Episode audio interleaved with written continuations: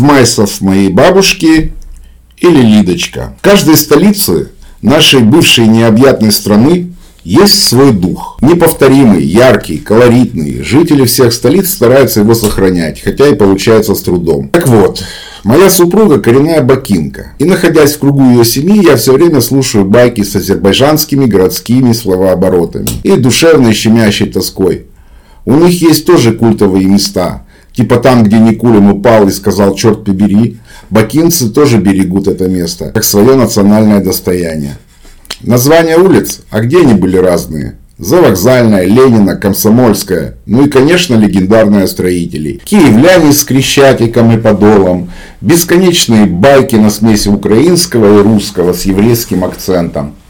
Где такое еще можно увидеть и услышать?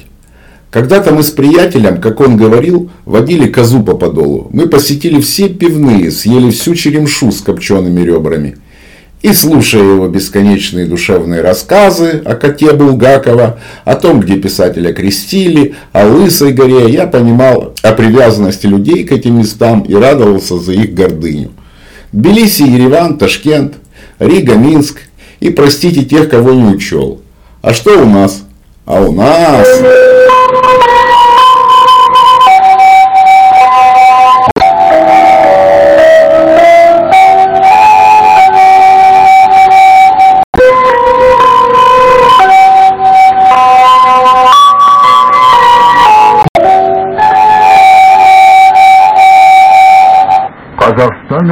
Говорит Алматы, столица Республики Казахстан.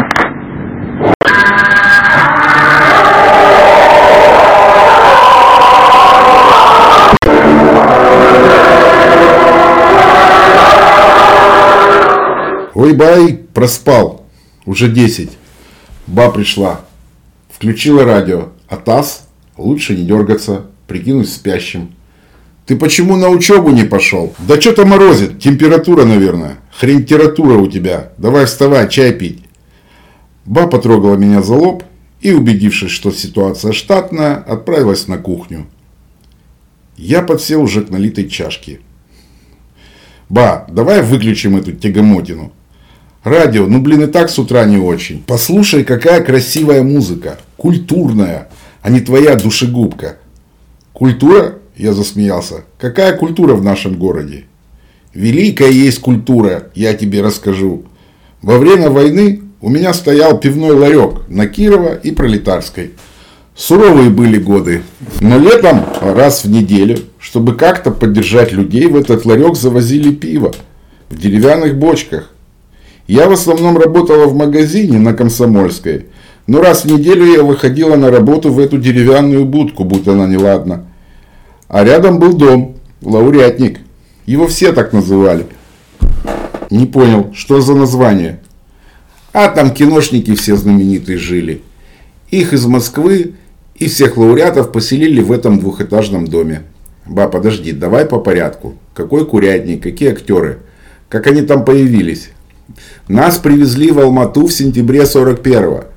Киностудия приехала с нами в одно время – я видела на вокзале, как грузили всякие механизмы и аппараты в грузовики, и на телеге, и везли в город. Там был один начальник. Ба, ну люди сами как-то могли. Важное ж дело.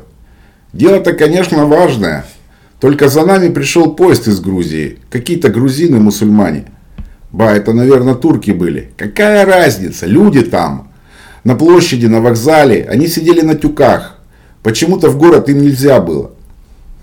Так тот начальник их отправил пешком куда-то в Исык. Представляешь? Там женщины, дети были. Я слышал, что он на них орал. Мол, нет у меня ни машин, ни телег. Киностудию разгружать надо. Идите пешком. Там вас председатель колхоза ждет. И они пошли. Как дошли, не знаю. А мы ждали расселения. Мы просидели на вокзале с утра до вечера, пока нам не дали адрес. А киностудию разгружали весь день. Артистов, режиссеров, операторов, гримеров. Я в тот день не видела. Позже уже в будке на Пролетарской увидела. Так вот, самых знаменитых и там всяких заслуженных поселили в том доме. Его лауреатник назвали. А всех остальных, киномехаников, там, дикторов, уже расселяли где придется, по баракам да всяким подвалам. У нас на Комсомольской мира подвале напротив школы, где мы всю войну прожили, в соседнем подвале жил один оператор. Он от тифа умер. Тиф был. Так, не перебивай меня, а. Сам просил по порядку, сиди и слушай. В общем, они сразу снимать начали. Мне потом Лидочка рассказывала. Кто? Лидочка Смирнова, актриса знаменитая. Я выпучил глаза. Ба, ну ты даешь, это как так? Я в магазине работала, там паек распределяли. Остатки так продавали. Зимой голод, я и всегда полбулки прятала. Муж у нее оператор был, еврей. Они у нас тут свадьбу сыграли. Но я его не видела ни разу. Все снимал, а Лидочка его кормила. Зимой пришли морозы. Ох и холодно было. Они снимали и снимали. Свет часто отключали. Потом и ночью тоже работали. В павильонах, где съемки шли, холоднее, чем на улице было. В углу киностудии на улице поставили юрту. В нее печку. Они выбегали туда погреться и чая попить. И обратно. Так вот, кормили их тоже плохо. Тот, кто познаменитее, кто в этот момент снимался, чтобы лицо в кино было более сытое и жирное, тому пайку побольше. А механик там или гример, то вообще не знаю, как выжили. Да и не выжили. В 42-м ТИФ пришел. В городе много людей умерло. И у киношников тоже. Я твою маму и остальных на лысо постригла, чтобы в шане села. А тот оператор за неделю скончался. Люди узнали и приносили, что у кого было. Потом чебаны на ишаках продукты стали привозить. То мясо, то молоко, то курт. Ох, Курт здорово спасал. Многие выжили благодаря ему. Я его, когда на базаре теперь вижу, сразу слезы. Не могу по сей день его есть. А зимой в те годы очень спасал. Летом 42-го уже было повеселей. Фрукты появились, овощи разные. Да и тепло. Там на горах совхоз был. В нем сад яблоневый. А порт с твою голову. Сверху или кто-то специально кидал варыки, или сами падали. В общем, вода текла с яблоками. И почему-то всегда под вечер. Люди ждали, вытаскивали и ели. Мама твоя тоже ловила. В один день меня отправили в эту будку. Это была простая деревянная будка с дверью и одним окном. Дверь на распашку была. Я немного подмела внутри, и приехал грузовик с большой бочкой пива. На досках ее скатили и на земле прямо так и оставили. Накладную дали и все. Я стою и думаю. Ни кружек нет, ни чашки какой. Как его продавать буду? Нашла кусок извести и на деревяшке написала «Пиво есть». И что ты думаешь? Через 15 минут уже стояла толпа мужиков со своими железными кружками и стаканами. А откуда я знаю, сколько в них вмещается? А по накладной деньги надо сдать. Они встали и молчат, смотрят голодными глазами. Я им объяснила. Так они принесли меру стеклянную. И что там было? Я была главной женщиной в городе.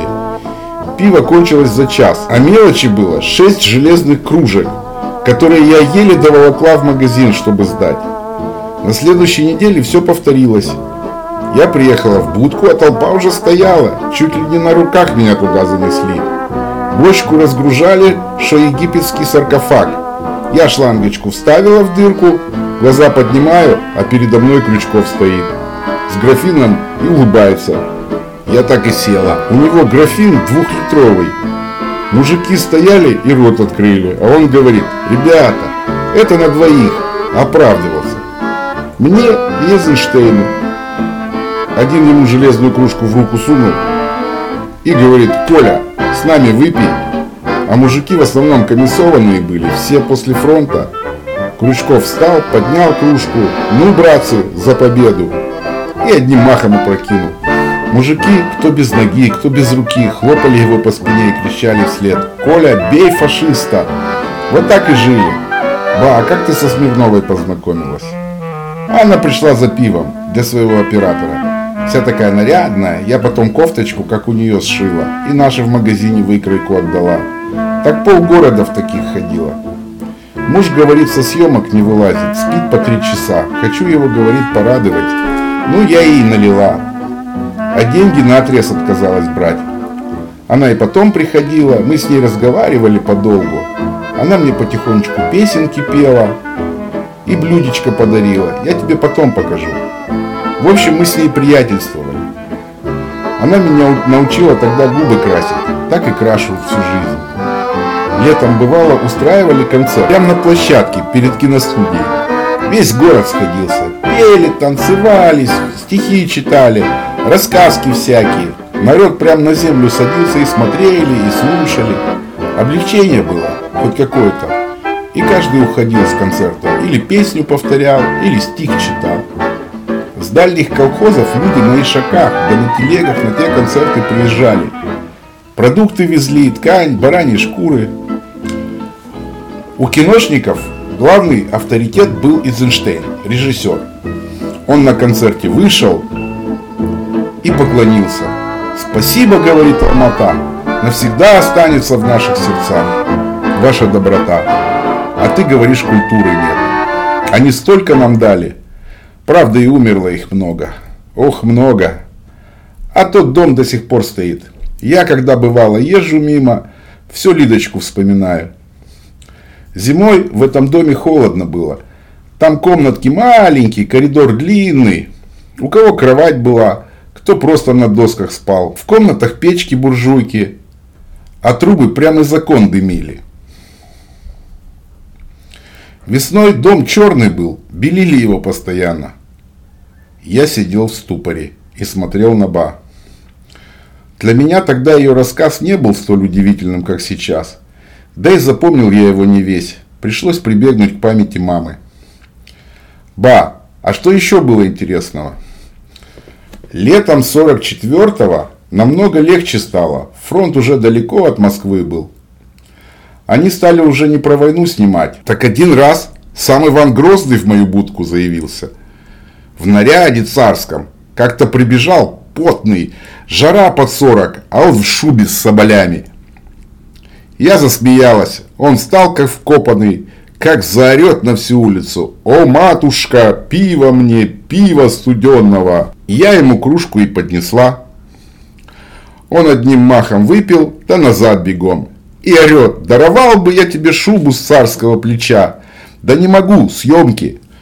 Потом пришел еще раз, но уже не в костюме. У меня народ толпится, все тару тянут, бочка кончается.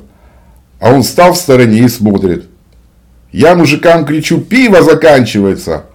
Он услышал и как заорет. Пиво мне, матушка, пиво. Я его сразу и узнала. На мужиков шикнула и налила ему кружку. Николаем его звали. Вот такая культура. А потом? Потом победа. Город от радости с ума сошел.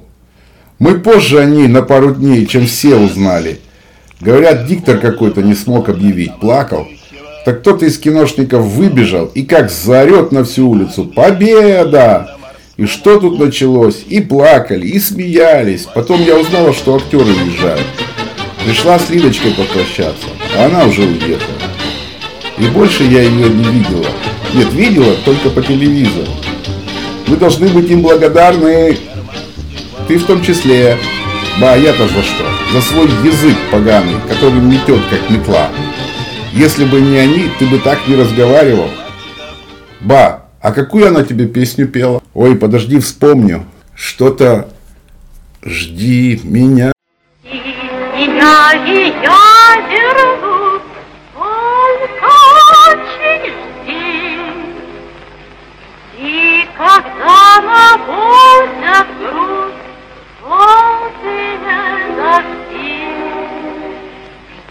жди, когда снегами тут, и когда и когда другие